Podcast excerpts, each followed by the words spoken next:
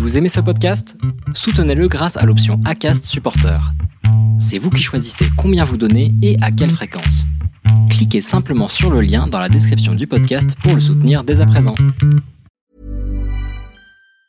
Planning for your next trip? Elevate your travel style with Quince. Quince has all the jet setting essentials you'll want for your next getaway, like European linen, premium luggage options, buttery soft Italian leather bags, and so much more. And it's all priced at 50 to 80% less than similar brands. Plus, Quince only works with factories that use safe and ethical manufacturing practices. Pack your bags with high-quality essentials you'll be wearing for vacations to come with Quince. Go to quince.com slash trip for free shipping and 365-day returns. Les déviations racontent les histoires de celles et ceux qui ont changé de vie. Pour nous suivre et ne rien manquer de nos actualités, rendez-vous sur notre site, abonnez-vous à notre chaîne YouTube, notre page Facebook, notre compte Instagram et suivez nos podcasts sur Acast. Tout de suite, un nouvel épisode, une nouvelle histoire, une déviation.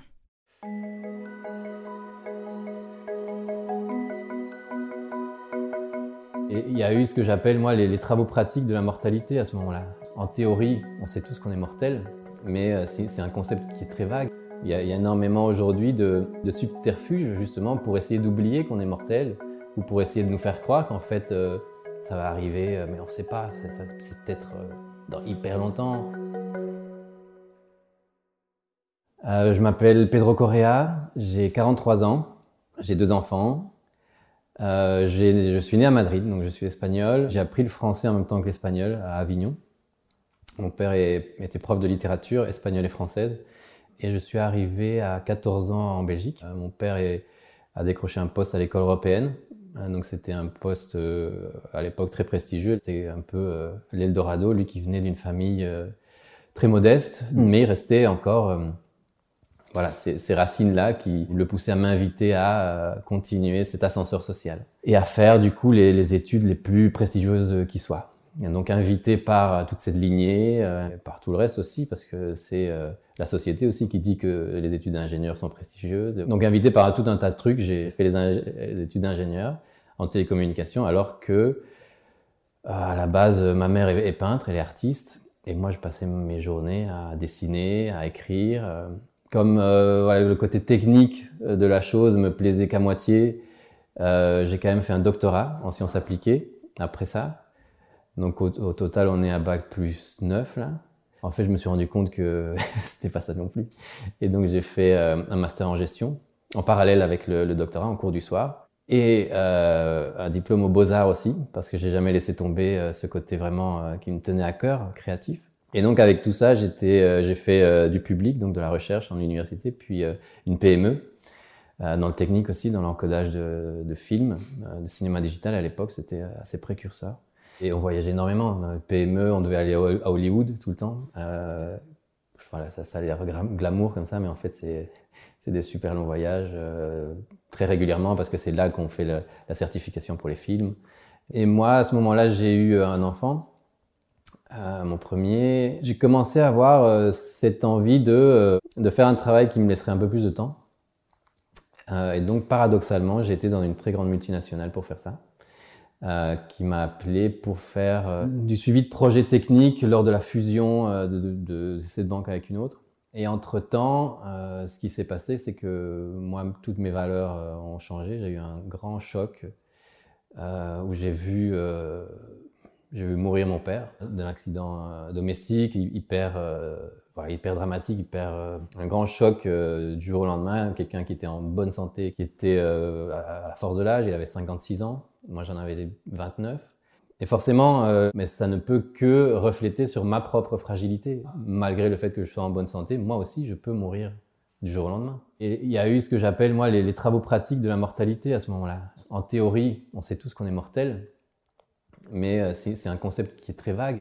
Il y a, énormément aujourd'hui de, de subterfuges, justement, pour essayer d'oublier qu'on est mortel ou pour essayer de nous faire croire qu'en fait, euh, ça va arriver, euh, mais on ne sait pas. C'est peut-être euh, dans hyper longtemps. Et au plus on achète des choses qui soient durables et ostentatoires, au plus on aura cette sensation qu'en fait, elles vont nous survivre et donc nous aussi, on va survivre. Pour moi, la nuance, c'est de passer de savoir qu'on est mortel à savoir qu'on va mourir. C'est une nuance qui est, qui est, qui est qui est forte. Quoi.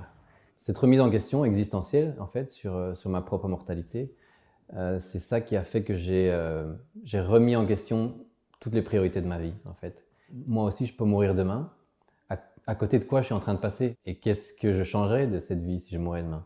Et donc, c'est à partir de cette remise en question euh, qu'a commencé à naître cette voix intérieure, qui pour moi est centrale. Et c'est là que se produit euh, cette fameuse déviation c'est très puissant parce que on part. Euh, moi, je ne parle pas d'une route toute, tracée. On est plutôt sur des rails qui sont construits par d'autres, par plein de choses, par des voies, notre lignée, les pubs, les médias, les copains, les compagnes, les euh, super hiérarchiques, les partis politiques. Et en fait, dans un train qui est sur des rails, on peut tout à fait faire ce trajet endormi. Et donc, moi, j'ai fait cette déviation, non pas vers un autre chemin, mais vers euh, une autre façon de penser la vie, qui n'est plus linéaire, de carrière, de bon élève mais qui est de foisonnement de possibles. Et donc, euh, chez moi, par exemple, c'est ça qui a fait que je suis devenu euh, artiste photographe en suivant euh, voilà, cette passion que j'avais au cœur, alors qu'à côté de tout ça, j'allais commencer ce, job à la banque. Et puis, je me suis rendu compte petit à petit que à la banque, je pouvais aussi l'utiliser comme un, un outil de mon cheminement. Et donc, c'est pas quelque chose que je regrette. J'aime bien appeler ça de, de l'aïkido euh, de transition, qui est d'utiliser toutes les forces qu'il y a dans, le système actuel. Ce travail qui était euh, à ce moment-là euh, très confortable, qui était bien payé, qui, me permettait d'avoir suffisamment de, de, congés payés pour faire ce projet euh, qui me tenait à cœur. Et donc depuis euh, bientôt dix ans, euh, je, vis euh, à temps plein de, ce travail d'artiste photographe. C'est pas quelque chose que je fais du jour au lendemain. Moi j'avais envie que ça marche, j'avais envie que ce soit quelque chose qui dure. Il y a une peur que moi j'ai dû déjà travailler avec des psys, avec des, des, amis, etc. Mais après il y a la peur que les autres nous renvoient, qui n'est plus à nous, mais qui nous affecte aussi. moi, tous ces collègues qui me regardaient en me disant mais comment tu vas partir Mais en fait, parce que c'est pas dans leur software quoi, de, de, partir alors qu'on est dans une carrière toute tracée comme ça. Et il y a presque, moi je voyais dans leurs yeux un danger de mort. Et moi j'invite vraiment à, cogiter ça, à faire la part des choses entre qu'est-ce qui est un réel danger de mort et qu'est-ce qui est en fait un risque et qu'est-ce qui est en, fait euh, la peur de quelqu'un d'autre. Dans le courant de 2019, on m'appelle parce qu'il manque un, un, orateur pour euh, faire le discours de remise des diplômes en Polytechnique à l'université où moi j'avais euh, eu mon diplôme. Et donc moi je, trouvais ça génial de faire la place à un discours qui, était, qui était différent, qui était de celui de la passion plutôt que de la réussite. Le tout début du discours commence par le burn-out, par la vague de burn-out, par des chiffres qui disent, en Belgique, euh, j'avais regardé, il y a une partie du budget euh, national qui est euh, utilisé pour les maladies de longue durée, de burn-out, et qui est en fait supérieur au budget qui est alloué au chômage ce côté tristesse euh, systémique est, en fait plus important que le chômage, alors qu'on ne parle que du chômage euh, tout le temps. J'aime beaucoup faire l'analogie par rapport à une douleur physique. Si on a une douleur à l'épaule, euh, une douleur aiguë, une douleur au, genou, tous les lundis matins, et que ça revient pendant des années, personne se dirait je vais prendre une aspirine comme ça pendant des mois et des mois et des, et des années. On va consulter tout de suite. On va se dire on va faire des radios, on va voir des spécialistes. Alors pourquoi euh, alors qu'on a des douleurs qui, sont, qui, nous mènent aux larmes. Pourquoi est-ce qu'on ne va pas consulter à ce moment-là alors que c'est tout aussi aigu euh, Parfois on en pleure, euh, parfois ça dure des années, euh, parfois c'est chaque lundi. Et ça peut être aussi bien des, passions qui sont refoulées que des douleurs, que d'aller à un travail qui ne nous convient pas, que des, euh, que des tristesses, que des colères. Et donc j'avais juste voulu leur tirer cette sonnette d'alarme, leur dire attention, euh, je ne dis pas que vous avez fait le mauvais choix, je ne dis pas du tout que vous allez vers ça, mais faites quand même attention de mettre les bonnes priorités euh, qui sont euh, celles de votre cœur, celles de vos tripes, celles de vos envies, et vraiment à traiter euh, cette voix intérieure qui est complètement délaissée aujourd'hui dans, dans, les discours, euh, quels qu'ils soient. Des discours de fin d'études, par exemple, c'est des discours qui sont axés sur la compétition, sur euh, le sérieux, la carrière, et c'est prouvé aujourd'hui, tous ces termes-là, s'ils ne sont pas compensés par d'autres termes qui, qui nous instillent réellement la joie, la passion, euh, la compassion, la bienveillance, euh, ce sont des termes qui, eux, sont prouvés euh, scientifiquement. Ils, nous donnent le bonheur. Et, et, ils sont totalement passés à la trappe.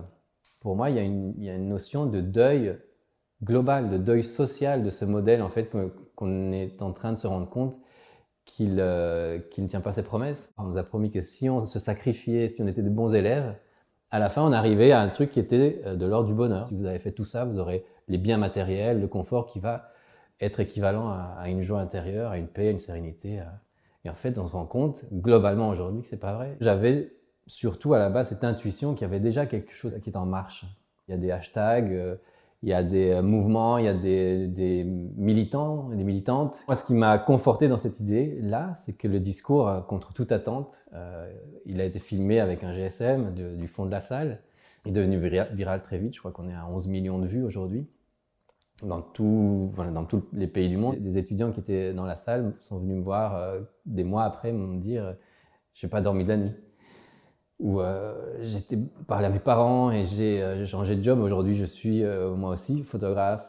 le pouvoir des mots à ce moment-là, ça m'a. Alors que mon père est prof de littérature, donc à nouveau, c'était un truc qui est passé du théorique au pratique. les mots ont vraiment un pouvoir sidérant et m'a conforté aussi dans cette envie-là de continuer à, faire passer ce message parce qu'il est pour moi fondamental. J'ai eu la chance de pouvoir signer assez rapidement avec les éditions L'Iconoclaste pour un livre qui creuse ces idées-là. Euh, qui a été publié il y a quelques mois, Matin Clair. Euh, et donc chez moi, euh, ça a commencé par une introspection, une révolution intérieure, mais c'est loin d'être égocentrique, c'est loin d'être un repli sur soi. C'est pour moi, ça, ça, ça, ça mène aux autres. S'écouter et commencer à ne serait-ce que lever le pied et prendre du temps. Dans un premier temps, déjà, c'est prendre du temps pour ses proches, c'est prendre du temps pour ses enfants, pour son compagnon, sa compagne, donc son voisin on se rend compte qu'en fait, ce qu'on veut, c'est être en accord avec nos valeurs, c'est avoir un impact positif autour de nous. Donc, je pense que cette introspection, c'est un lien, c'est un, un élan que l'on prend pour sauter euh, vers les autres.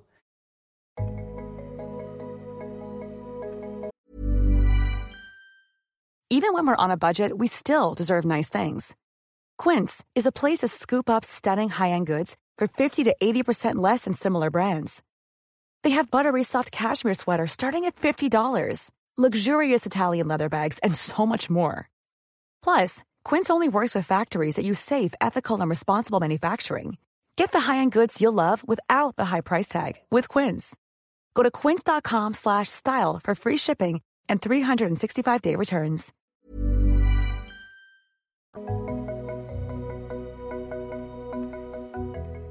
Merci d'avoir écouté cet épisode des Déviations. Commentez, écrivez-nous, partagez, taguez vos amis, réagissez avec beaucoup de cœur, de pouces levés et d'étoiles quand on vous le propose.